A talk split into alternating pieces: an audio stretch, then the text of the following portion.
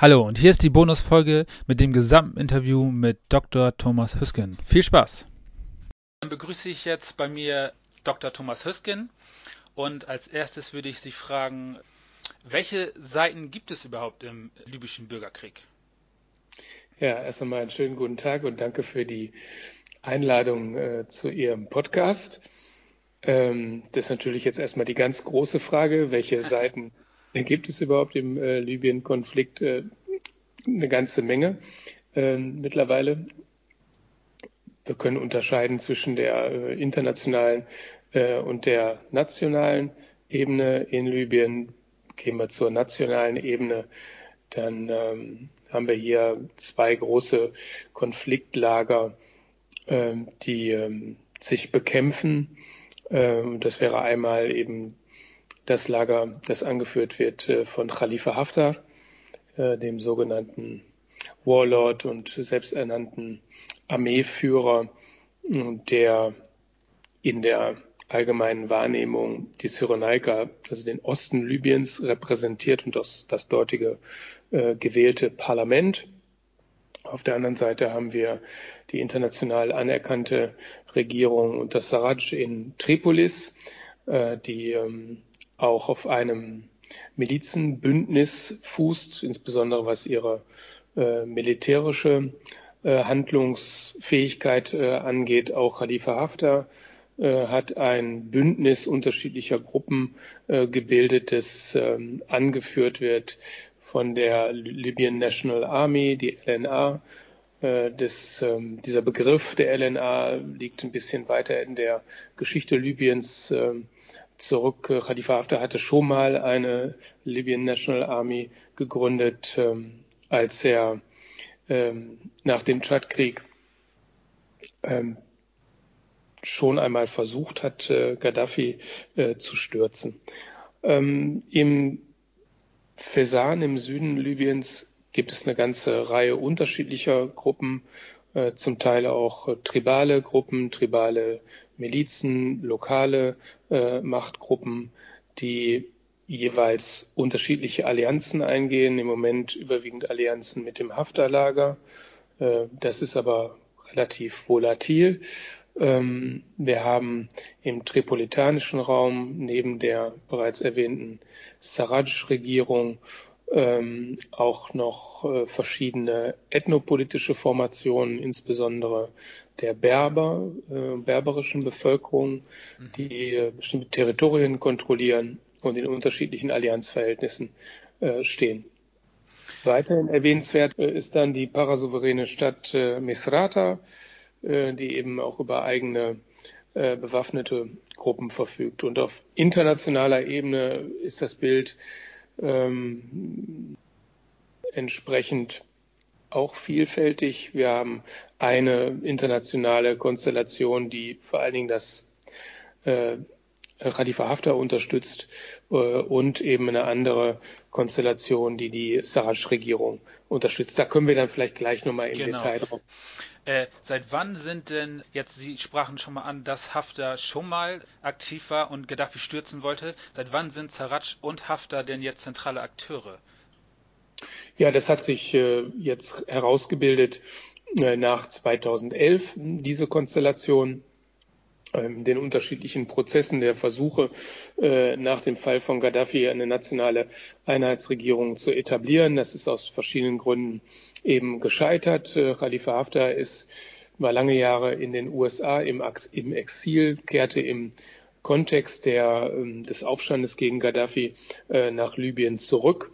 Der gehört also eigentlich zum, zur alten Offizierselite, die äh, mit Gaddafi den libyschen König gestürzt hat, fiel dann aber in Ungnade und kam äh, eben zurück ins Land äh, und etablierte sich im Osten des Landes als militärischer und politischer Führer. Äh, und äh, die Sarraj-Regierung hat sich eben ähnlich dann unter internationaler Beteiligung äh, auch nach 2011 eben herausgebildet, aber man hat eben es nicht geschafft, ähm, dass diese Regierung als von allen Gruppen in Libyen als Einheitsregierung äh, akzeptiert worden ist. könnte man also sagen, dass der Ursprung letztlich des Konflikts der Sturz von Gaddafi war, dass quasi Gaddafi vorher das Land auch mit eiserner Hand und letztlich äh, durch den Sturz Gaddafis dieses Chaos entstanden ist? Ähm, das wird mittlerweile häufig so dargestellt. Ich würde dem aber widersprechen. Ich glaube, dass viele Konflikte, die wir jetzt äh, beobachten und die in den letzten Jahren, auch nach 2013 aufgebrochen sind, ursächlich damit zu tun haben, dass es Gaddafi gegeben hat äh, und nicht, dass Gaddafi verschwunden ist.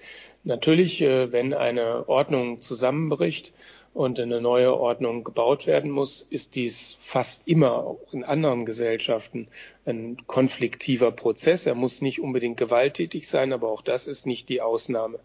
Äh, Gaddafi hat aber systematisch eben das Land nicht nur mit eiserner Faust zusammengehalten, sondern das Land vor allen Dingen äh, geschickt ähm, ausgespielt, die unterschiedlichen Gruppierungen im Land, die unterschiedlichen Großregionen im Land gegeneinander ausgespielt, äh, um über sie herrschen zu können.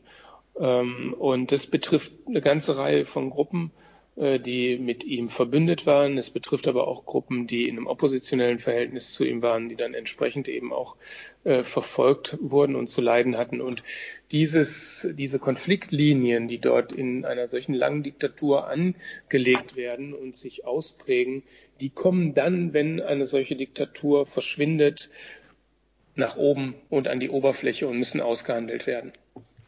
Okay. Äh, Sie haben schon die internationalen Akteure angesprochen. Äh, welche internationalen Akteure unterstützen Khalifa Haftar? Ja, einmal, ähm, was die regionalen Mächte angeht, äh, Ägypten und die Vereinigten Arabischen Emirate, ähm, Russland aber ebenso ähm, und zum Teil auch Frankreich.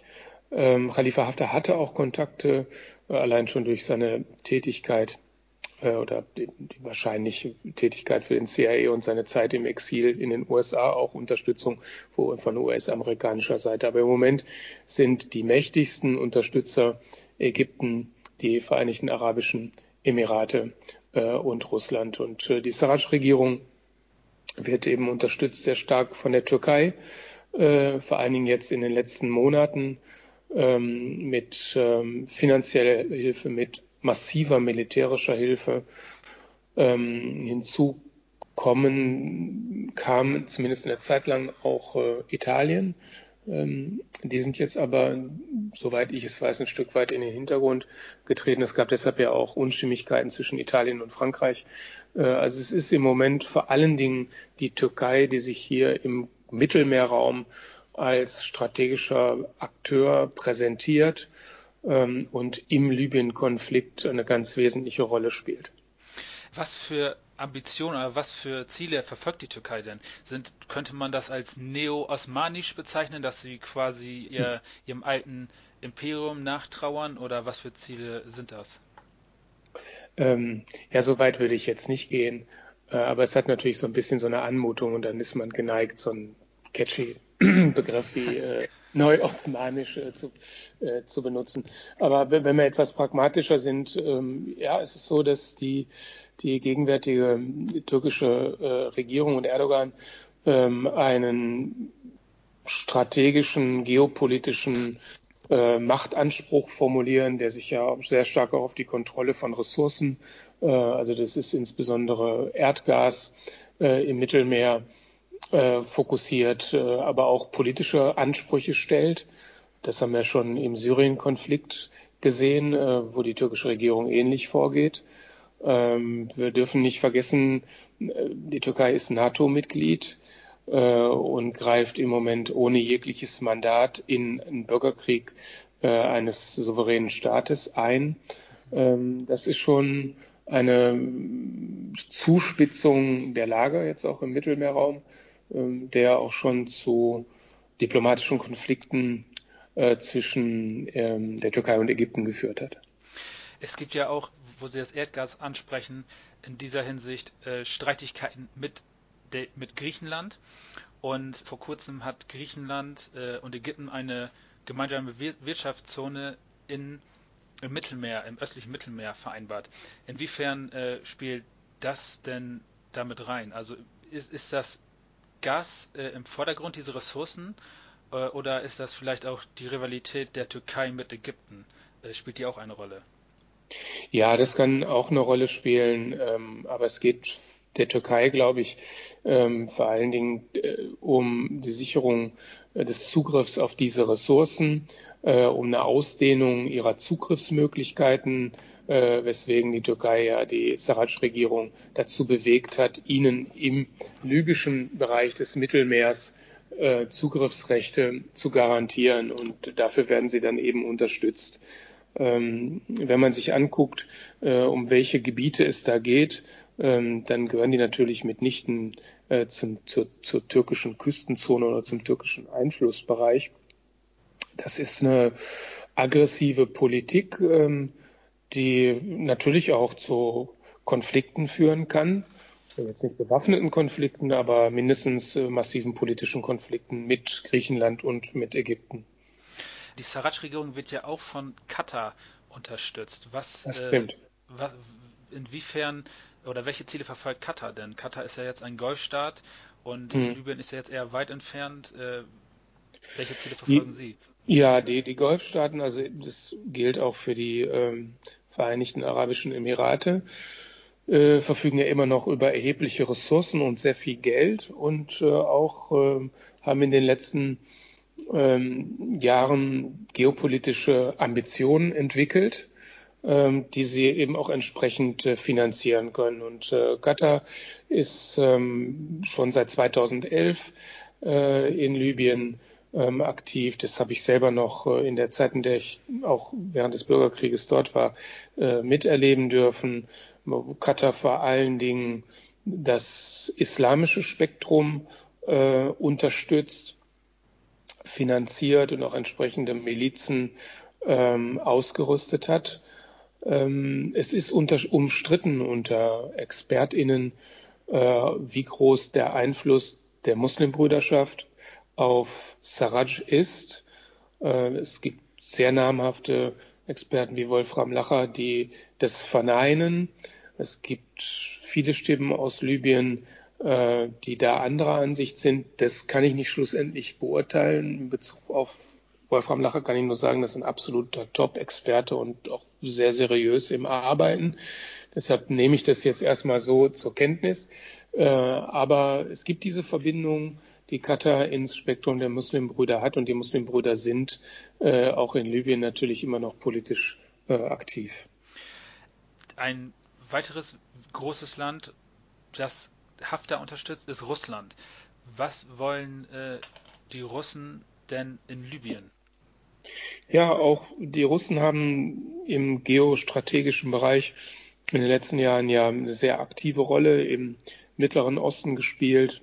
Wie man sagt, vor allen Dingen deshalb, weil der Westen sich zurückgezogen hat und ähm, im Falle von Syrien natürlich auch, weil es langjährige gewachsene ökonomische, politische und militärische äh, Verbindungen gab.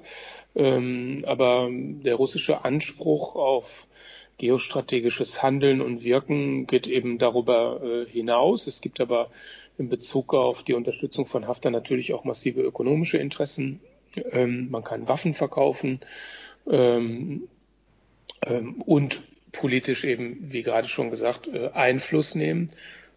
gelegentlich vielleicht auch einfach nur um äh, auch zu provozieren, auch um Europa, auch den Amerikanern zu zeigen, dass mal hier, dass Russland zurück ist auf dieser internationalen äh, Ebene und in bestimmten Konflikten mitredet und Einfluss nimmt.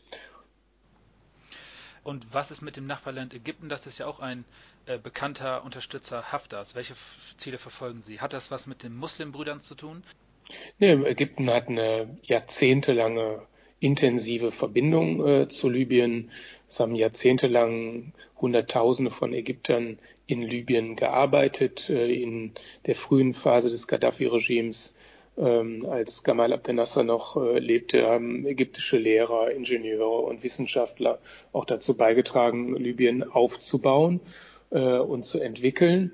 Ähm, die gemeinsame Grenze äh, bei Salum und äh, Tobruk ähm, ist aber auch ein ähm, äh, militärisch ähm, sensibler Bereich, auch ein sensibler Bereich, was ähm, den illegalen Handel, den grenzübergreifenden äh, angeht. Ähm, insofern ist da auch klar, dass äh, die ägyptische Regierung seit ein Interesse an stabilen Verhältnissen in Libyen hat. Äh, abgesehen davon gibt es enge Verbindungen zwischen Khalifa Haftar als Militär und äh, Abdel Fattah Sisi als, äh, als Militär und dann natürlich, wie Sie schon gesagt haben, Khalifa Haftar gilt oder präsentiert sich als, ähm, als äh, jemand, der Islamisten äh, politisch verfolgt und oder zumindest als Konkurrent, äh, sie als Feind verortet. Das deckt sich mit den Interessen äh, der ägyptischen Regierung und zwar sowohl was die Muslimbrüder angeht, als auch was äh, andere islamistische Gruppen angeht. Insofern äh, haben wir dann gemeinsame Interessen, die eben auch zu, die, zu dieser äh, Allianz äh, führen. Okay. Wenn wir jetzt uns die Stammesstrukturen in Libyen anschauen, die sind ja recht ausgeprägt. Wie wichtig sind die für oder für diesen Bürgerkrieg? Sind die Bürgerkriegsparteien auf diese angewiesen? Ja, das ist ein bisschen ein kompliziertes Thema, weil mit dem Begriff Stamm äh, und tribale Gesellschaft ähm, sehr, sehr viele klischeehafte, äh, unpräzise Vorstellungen verbunden sind. Wir haben im gegenwärtigen Bürgerkrieg äh, handelt es sich nicht um einen Krieg der Stämme. Äh, der Stamm und insbesondere, sagen wir mal, eher Verwandtschaft äh, auf großfamiliärer Ebene, äh, auf ähm, Verwandtschaftsebenen, die über der äh, Großfamilie liegen und die dann auch in so etwas, was wir Stamm nennen, münden, sind eine zentrale soziale Ressource, eine identitätsbildende Ressource für fast jeden Libyer und auch jede Libyerin. Äh, die meisten Stämme verfügen auch über eigene Formen der Gerichtsbarkeit, das sind Gewohnheitsrechte und spezifische Formen auch der politischen Partizipation und Repräsentation. Ähm, und insofern sind sie natürlich wichtig. Äh, dennoch bildet die Zugehörigkeit zu einer Verwandtschaftsgruppe oder einem Stamm nur eine mögliche Identitätsfacette einer libyschen Person. Äh, und es ist wichtig, das auch festzuhalten, äh, dass es nach Region, nach Stadt, äh, nach Milieu sehr stark variiert, wie intensiv ich mich als Person eingebunden fühle in einen tribalen Zusammenhang. Kommen wir jetzt aber auf Ihre Frage konkret zurück. Ähm, Stammesgruppen und Stammesformationen und sagen wir besser Formationen innerhalb von Stämmen sind in den Bürgerkrieg hineingezogen worden äh, und sind dort jetzt AkteurInnen, ähm, indem sie beispielsweise junge Männer in bestimmten Milizen äh, eben kämpfen. Sie sind aber nicht die Hauptprotagonisten ähm, in dieser Auseinandersetzung, sondern sie werden hineingezogen, bilden zum Teil auch Allianzen, werden manches Mal instrumentalisiert oder versuchen, andere zu instrumentalisieren. Dabei handelt es sich aber fast immer um einzelne Segmente und Subgruppen eines Stammes, nie der Stamm als kollektiver Akteur. Dazu sind die äh, Stamme, Stämme in sich viel zu konkurrenziell äh, äh strukturiert. Ja, also sagen wir mal, als soziale, kulturelle, rechtliche Ressource extrem wichtig, ähm, in der gegenwärtigen Situation verstrickt äh, in die Auseinandersetzung. Also, wenn Sie eigene Milizen haben, gibt es denn auch ausländische Milizen? Ich habe jetzt Berichte gelesen, dass es zum Beispiel sudanesische Milizen gibt oder gibt es auch andere Milizen, die quasi Einfluss nehmen? Ja, dann müssen wir auf jeden Fall noch zu kommen zu dem äh, Thema. Ähm, es gibt natürlich äh, ethnisch konnotierte oder auch stammesgesellschaftlich konnotierte, stark bestimmte äh, Milizen. Es gibt aber auch genauso Milizen, die Sammelbecken äh, einer bestimmten Region sind, in der dann äh, Vertreter ganz unterschiedlicher Stämme äh, kämpfen. Und dann ist die Miliz eine eigene soziale, politische, ökonomische Formation äh, und nicht der Appendix eines Stammes. Ja, aber es kann eben sein, dass in bestimmten äh, Milizen der Anteil eines bestimmten Stammes höher ist als in anderen und dann spielt das natürlich eine Rolle, aber es determiniert das nicht. Äh, dann haben wir, weil wir vorhin auch kurz über Minoritäten gesprochen hatten, also ethnische Minoritäten wie die Berber oder auch die Tebu. Äh, Tebu sind ein transsaharisches Volk, Berber sind ja in ganz Nordafrika vertreten. Mhm. Die haben in der Tat dann auch eigene stark ethnisch äh, konnotierte äh, Milizen. Da ist dann dieses Momentum eben etwas stärker. Ähm, besonders wichtig und beachtenswert sind aber äh, ausländische Söldner, ähm, die in den letzten Jahren an Bedeutung gewinnen. Äh, ganz einfach deshalb, weil äh, Libyen ein sogenannter Gewaltmarkt geworden ist. Ne? Also eine Gewaltökonomie, in der es sich lohnt, äh, seine Kampfkraft als Söldner zu vermarkten. Äh, und weil die ökonomische Situation in den meisten äh, libyschen Nachbarländern äh, nicht besonders gut ist, ähm, ist es attraktiv für viele Söldner aus dem Sudan, aber auch aus dem Tschad und anderen Anrainerländern, sich eben bei unterschiedlichen Milizen als Söldner zu verdingen. Wer bezahlt diese Söldner denn? Sind das dann einfach die, also sag ich mal, die Sarraj-Regierung und äh, das Lager von Khalifa Haftar oder, und, oder sind das vielleicht auch dann die Geldgeber wie die VAE oder zum Beispiel Katar? Das kann ganz unterschiedlich sein. Also zum, bestimmte Milizen werden äh, direkt äh, über äh, von Khalifa Haftar auch bezahlt. Äh, es gibt andere Milizen, die ja völlig unabhängig äh, agieren. Äh, allein in Tripolis ist ist die, ist, hat Wolfram Lacher richtigerweise von einem Milizenkartell gesprochen, äh, das in sehr starkem Maße die Sarraj-Regierung kontrolliert. Äh, und die fordern dann Teile der Ölrente ein und bekommen die auch. Ähm, und dafür äh, sind sie entweder loyal oder also unterstützen und stützen das äh, Sarraj-Regime äh, und im Falle von Khalifa Haftar gibt es ja einmal die LNA, also so, eine quasi formalisierte Miliz, die jetzt den, die Anmutung eines, äh, eines äh, konventionellen Militärs hat, äh, aber eben Allianzpartner, die aus anderen Gruppen bestehen, äh, die dann eben entsprechend bezahlt werden, unter, aber auch von ausländischen Gruppen, äh, auch ausländischen Mächten weil Sie das angesprochen hatten, finanziert haben. Die Miliz ist ein politisch-militärisch-ökonomisches Modell äh, in Libyen geworden, äh, weil es leider nicht gelungen ist, nach äh, dem Sturz Gaddafis diese bewaffneten Gruppen in irgendeiner Form in eine geordnete äh, militärische Organisation zu überführen. Das haben viele unbedingt gewollt, ähm, aber das war zu dem Zeitpunkt nun auch, weiß Gott, keine einfache Aufgabe. Und dabei hier auch die internationale Unterstützung damals gefehlt hat, ist es nicht gelungen. Und das hat sich verselbstständigt. Ne? Hm. Ich könnte mir auch vorstellen, äh, da Libyen auch ein äh, auf dem Weg für Flü also für die Flüchtlinge nach Europa äh, ein wichtiges La Transitland ist, spielen die Flüchtlinge bei den Milizen auch eine Rolle. Äh, ich kann mir vorstellen, wenn die verzweifelten Flüchtlinge, dass die dann auch, um Geld zu verdienen, vielleicht auch für die Überfahrt, auch in Milizen dann sich äh, organisieren. Ja, das ist nicht ganz so, ist ein bisschen anders. Also die, die Flüchtlinge spielen eine wichtige, sind eine wichtige Ressource in dem Gewaltmarkt Libyen äh, für die äh, Milizen. Ähm, und äh, das nehmen Sie mir jetzt nicht übel, das ist nicht zynisch gemeint, sie fungieren als Ware, mhm. mit der gehandelt wird.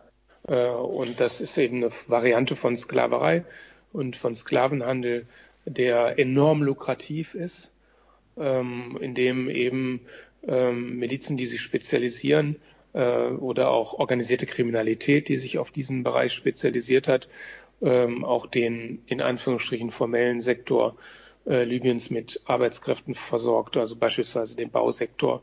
Man darf ja nicht vergessen, trotz der Tatsache, dass ähm, ein bewaffneter Konflikt, ein Bürgerkrieg stattfindet, ähm, läuft ja die Ökonomie in Libyen doch auch weiter. Ähm, und ähm, sie ist in bestimmten Teilbereichen ähm, eine Art von Sklavenökonomie geworden. Und das ist äh, vor allen Dingen die Rolle, äh, die die Flüchtlinge ähm, zwangsweise äh, in diesem in dieser Konstellation einnehmen. Hm. Ja, das ist schon ja. ja, das ist schon, das ist, also wir haben Kollegen, äh, die, es ist im Moment für europäische WissenschaftlerInnen äh, ausgesprochen schwierig, in Libyen überhaupt zu arbeiten. Jetzt ist noch Covid-19 dazugekommen, sodass im Moment äh, das überhaupt nicht möglich ist. Aber wir haben ähm, einige ähm, algerische KollegInnen, die äh, auch im Süden Libyens, im Fesan, dieser Großregion im Süden, ja. Arbeiten und die diese persönlich auf diesen Sklavenmärkten die es dort gibt, äh, gewesen sind. Und das ist schon, das ist schon drastisch. Wissen Sie denn, wie die Lage in diesen Flüchtlingslagern ist, wie es den Flüchtlingen allgemein geht? Äh, oder äh ja, das wissen wir ja ein Stück weit auch aus, den, aus der veröffentlichten Meinung und aus den Medien, wenn mutige JournalistInnen ähm, das mal schaffen, in solche Lager reinzukommen. Die, ist, die, die Lage ist dramatisch. Mhm. Ähm, die offiziell zugänglichen Lager, da ist die Situation schon schlimm genug, äh, was die hygienischen äh, Zustände, was auch das äh, Gewalterfahrung und Viktimisierung der, der Flüchtlinge angeht, über die Lager, in denen Sklavenarbeiter gehalten werden, da wissen wir ganz wenig. Ähm, da gibt es eben nur Augenzeugenberichte und die sind dann noch weitaus drastischer. Ja, ganz schön traurig. Kommen wir mal zu den Nachbarländern. Wie wirkt sich der äh, Libyen-Konflikt auf die Nachbarländer aus, wie zum Beispiel Algerien, Tunesien oder auch den Sudan? Hm, ja, ich glaube, dass er sich, ähm, wenn wir im Szenario von Konflikt ähm, und auch ähm, Einschränkung von Staatlichkeit oder Zerfall von Staatlichkeit, äh, dann ist eigentlich vor allen Dingen Mali äh, sehr stark betroffen. Ähm, auf, sagen wir mal, Tunesien ähm, hat der Libyen-Konflikt ähm, ökonomische Auswirkungen, weil im tunesisch-libyschen Grenzgebiet der lange über Jahrzehnte etablierte legale und nicht so legale Handel ein Stück weit äh, für manche schwieriger, für manche einfacher äh, geworden ist, aber auf jeden Fall sind dort starke Effekte. Ähm, wir haben in Tunesien, vor allen Dingen in Tunis, äh, Tausende von Libyern, die dort leben. Tunesien hat aber auch ein Stück weit äh, durchaus profitiert, weil äh, Tunis ähm, so ein internationaler Development Hub geworden ist und weil wir fast alle Institutionen, die mit Libyen beschäftigt sind oder Organisationen und im Moment in Libyen nicht sein, nicht vor Ort sein können, sind in Tunesien. Ah, okay. ähm, Ne, das ist für äh, die Entwicklung der Mietpreise in Tunis nicht so erfreulich, hm, aber ähm, ist natürlich ein massiver ähm, ähm, Zustrom an ExpertInnen, an internationalen Organisationen, die in Tunesien sind. Aber kommen wir nochmal auf Mali zurück. Da beginnt eigentlich schon der, die Rückkopplung ähm, oder der, der, die Auswirkungen des Falls von Gaddafi schon ab 2011. Gaddafi äh, Sie wissen, es gibt ähm, in, in Mali ähm, massive Auseinandersetzungen zwischen Zentralregierung äh, und unterschiedlichen Tuareg-Gruppen. Die mhm. Tuareg sind auch ein transsaharisches Volk, das auch in Libyen äh, lebt ja. und die eine spezifische Verbindung auch stets in der Gaddafi-Zeit zu Gaddafi hatten. Da gehe ich jetzt nicht ins Detail.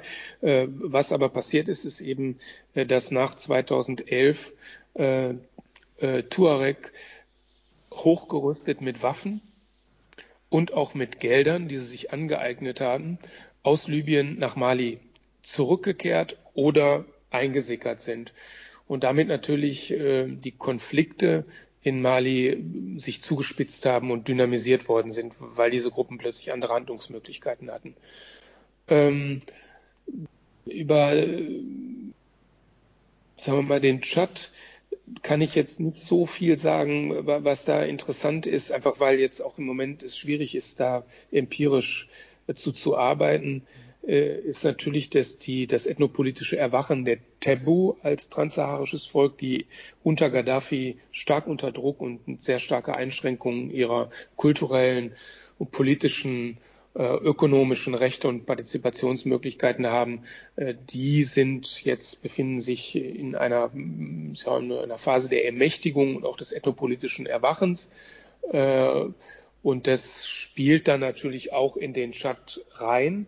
Ähm, aber sagen wir mal, so eine ähm, so ein Einfluss, der direkt eben auch staatliche Integrität, äh, Frieden oder Konfliktentwicklung beeinflusst. Äh, da ist vor allen Dingen eben äh, Mali äh, hervorstechend. Sonst sind alle Einrainerländer betroffen davon, dass Libyen als Arbeitsmarkt weggefallen ist. Äh, denn diese Form von, wenn wir über Flüchtlinge im saharischen Raum reden, vergessen wir oft, dass Mobilität, und zwar ökonomische Mobilität, Mobilität, um zu arbeiten, also Arbeitsmigration, ein ganz integrativer Bestandteil dieses saharischen Raumes ist und auch für die Leute völlig normal. Und aufgrund der Ölrente äh, war Libyen natürlich in der Lage, äh, Hunderttausende äh, von Gastarbeitern aus diesen Ländern zu beschäftigen, äh, die dann mit ihren Rückübertragungen eben auch äh, dazu beigetragen haben, dass die Familien in ihren Heimatländern ein auskömmliches Leben hatten. Und dieses ganze System ist natürlich durch den Bürgerkrieg zusammengebrochen und hat deshalb auch dramatische ökonomische Konsequenzen für diese Anrainerstaaten. In Mali, äh, vor ein paar Tagen äh, ist ja dort die Regierung gestürzt worden. Äh, hat das auch, es hat das Militär hat ja die Regierung gestürzt. Hatte ja. das waren das auch Milizen? Waren die da involviert oder war das lediglich das Militär? Was wissen Sie darüber? Nein, das, das was ich dazu jetzt weiß, ist, dass das, das Militär ist.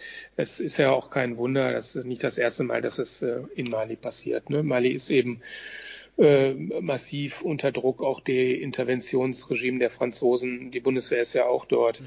ähm, trägt ähm, ähnlich wie schon in Afghanistan ähm, offenbar nicht dazu bei, das Land zu stabilisieren die Konflikte sind so massiv und weiten sich zum Teil auch aus. Das wäre ein Thema für eine eigene Sendung. Ja. Äh, aber da haben wir jetzt zumindest nicht äh, die äh, Milizen aus Libyen äh, mit zu tun. Dass die Regierung unter Druck kommt, hat natürlich was mit dem äh, äh, Widerstand der, ähm, der Tuareg ähm, und ihrem, ihrer, dem bewaffneten Aufstand auch und den Auseinandersetzungen zu tun. Aber das ist jetzt nicht so eng mit Libyen verknüpft. Okay. Äh, Sie sprachen die Erdölindustrie in Libyen an. Welche Rolle spielt denn äh, das Erdöl für den Konflikt? Also meines Wissens nach ist die, der Großteil der Erdölindustrie im Osten des Landes und unter Kontrolle äh, von dem Hafterlager. Wie wirkt sich dieses denn den Konflikt aus? Ja, die, die, die Verteilung der Ölrente äh, ist eine zentrale Frage. Das ist ja, äh, Libyen ist ein klassischer Rentierstaat. Äh, der also sich aus der Ölrente heraus finanziert und äh, diese Ölrente wird dann eben in der Gesellschaft entsprechend distributiert, äh, um alle ja, ökonomisch zu versorgen auch und auch eine gewisse Form natürlich von Loyalität zu erzeugen. Das ist ein altes Mittel, das war auch in den anderen Ölrentenstaaten, von den anderen Ölrentenstaaten am Golf kennen. Hm, Jetzt im Moment ist natürlich diese Auseinandersetzung über den Zugriff auf die äh, Ölrente zentral. Wer bekommt wie viel? Es gibt ja kaum andere äh, Einkommensmöglichkeiten für Libyen, ähm, weil die, die Ökonomie ohnehin schwach entwickelt ist und jetzt unter Bürgerkriegsbedingungen äh, ja nochmal vor, vor, vor doppelt großen Schwierigkeiten steht. Das wird jetzt für die Friedensverhandlungen, die hoffentlich irgendwann einsetzen werden, äh, zentral sein, wie, wie diese Ölrente verteilt wird. Die Ölquellen äh, liegen in der Tat zum großen Teil in der Cyrenaika, in der Gaddafi-Ära. Ähm, da muss man jetzt sich genau die Zahlen angucken, ne? ähm, ist eine sowohl gefühlte wie auch de facto ähm, Ungleichverteilung, äh, was vor allen Dingen die Verwendung der investiven Mittel, die sich aus der Ölrente ergeben, haben schon zu konstatieren, also Gaddafi hat den Osten systematisch deentwickelt, äh, was auch was mit äh, dem Widerstand gegen das Gaddafi-Regime äh, zu tun hatte, der vor allen Dingen aus der Cyrenaika, also aus dem östlichen Großraum äh, Libyens kam. Ne? Und das sind Bestrafungspolitiken äh, und jetzt was die zukünftige Aushandlung angeht, ähm, wird häufig auch mit diesen Argumenten äh, eben verhandelt, dass in Zukunft der Anteil des Cyrenaika an der Ölrente größer sein müsse. Ähm, das ist aber ein äußerst heikles Thema, ähm, denn ähm, nationalstaatlich gedacht äh, hätte ja das gesamte libysche Volk ein gleiches Recht auf Zugriff und Anteil. Nur die Tatsache, dass sich äh, regional die Ölquellen auf dem Territorium des Cyrenaika äh, befinden, leitet sich ja nicht daraus ab, dass die Cyrenaika mehr bekommen sollte. Also es ist ein kontroverses Thema, äh, das ausgehandelt werden muss und über dessen der Verhandlungserfolg hierbei wird eine große Rolle auch spielen bei der insgesamt bei der Befriedung des Landes. Sie sprachen vorhin von äh, hoffentlich bald einsetzenden Friedensverhandlungen. Könnte Europa in diesem Konflikt noch vermitteln? Jetzt gab es ja im Januar die Konferenz in Berlin. Könnte vielleicht Europa weiterhin oder erneut vermitteln? Ja, das wäre schön. Wir haben ja nur leider keine äh, einheitliche europäische Außenpolitik. Ich hatte vorhin schon darauf hingewiesen, dass hm. Frankreich und Italien durchaus äh, unterschiedliche Positionen und unterschiedliche Politiken, auch unterschiedliche Bündnispartner äh, in Libyen hatten und haben. Äh, das ist natürlich fatal für die Formulierung einer einheitlichen Außenpolitik. Wir haben in Europa viel erreicht, aber dies eben noch nicht. Ähm, Im außenpolitischen Bereich gibt es nach wie vor das Primat des Nationalen ganz stark auch ausgeprägt bei den Franzosen, die ja im ganzen transsaharischen Raum äh, Politiken betreiben und auch Militäraktionen betreiben, die einen so ein bisschen an äh, das erinnern, was die USA in der Vergangenheit in Mittelamerika betrieben haben. So, aber nichtsdestotrotz ist da natürlich eine große Chance, wenn die Europäer äh, sich einig würden, auch die diplomatische Initiative, äh, die von der Bundesregierung ausgegangen ist, äh, mit der Berlin-Konferenz, da muss man natürlich sagen, das ist ein dickes Brett und wir wissen auch alle, dass die Akteursgruppen, die eingeladen waren zu dieser Konferenz, vor der Konferenz, während der Konferenz und auch direkt nach der Konferenz gegen alles das, was dort vereinbart wurde, wieder verstoßen haben. Ähm, aber die Diplomatie ist ein langwieriges, schweres Geschäft. Ich finde es gut, dass die Bundesregierung äh, an dem Thema Libyen dranbleibt ähm, wir, die Bundesrepublik ist gut beleumundet im arabischen Raum ähm, und in Libyen ähm, insbesondere. Ähm, daraus kann man auch schöpfen, ähm, um eben über Diplomatie und eben nicht über Militärintervention äh, zu versuchen, die Konfliktparteien äh, an den Verhandlungstisch zu bringen.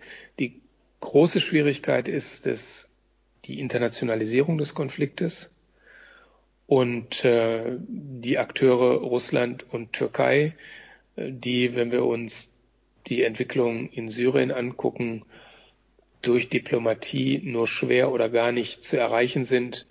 Äh, Ähnliches gilt auch für die Vereinigten Arabischen Emirate. Das wird sehr, sehr schwierig, äh, aber ich sehe keinen anderen Weg. Okay. Also besteht für Sie äh, in der nächsten Zeit keine äh, Chance auf Lösung des Konflikts?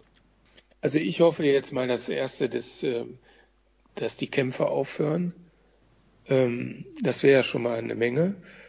Ähm, das Land Libyen ist de facto gespalten, äh, mindestens eben zwischen dem Lager in Tripolitanien äh, und äh, der Cyrenaika und den Gebieten im Fesan, die mit äh, Khalifa Haftar äh, sich in Allianzverhältnissen befinden. Ähm, diese Spaltung wird de facto ähm, weiter fortbestehen. Da sehe ich im Moment wenig Möglichkeiten, dass sich das wirklich auf einen äh, nationalen Weg begibt, in, an dem dann alle diese Akteure beteiligt sind und gemeinsam zusammenarbeiten. Äh, aber zumindest jetzt ein Waffenstillstand und Beendigung der gewaltsamen Auseinandersetzung und dann der Beginn von Verhandlungen, äh, wo man versucht, auf die Interessenebene zu kommen und dort eben versucht, dann auch entsprechend Interessenausgleich äh, zu finden, bestimmte Formen von Kompromissen äh, zu finden, äh, die dann nächste Schritte ermöglichen können. Aber das wird lange dauern. Äh, da werden wir in den nächsten äh, Jahren äh, das nicht erleben, äh, dass Libyen ähm, zu nationaler Integrität oder zu einem äh, Staat oder Nationalstaat in unserem Sinne ähm, finden kann. Dr. Hisken, ich bedanke mich für das sehr informative Interview und ja, verabschiede mich bei Ihnen. Ich habe zu danken.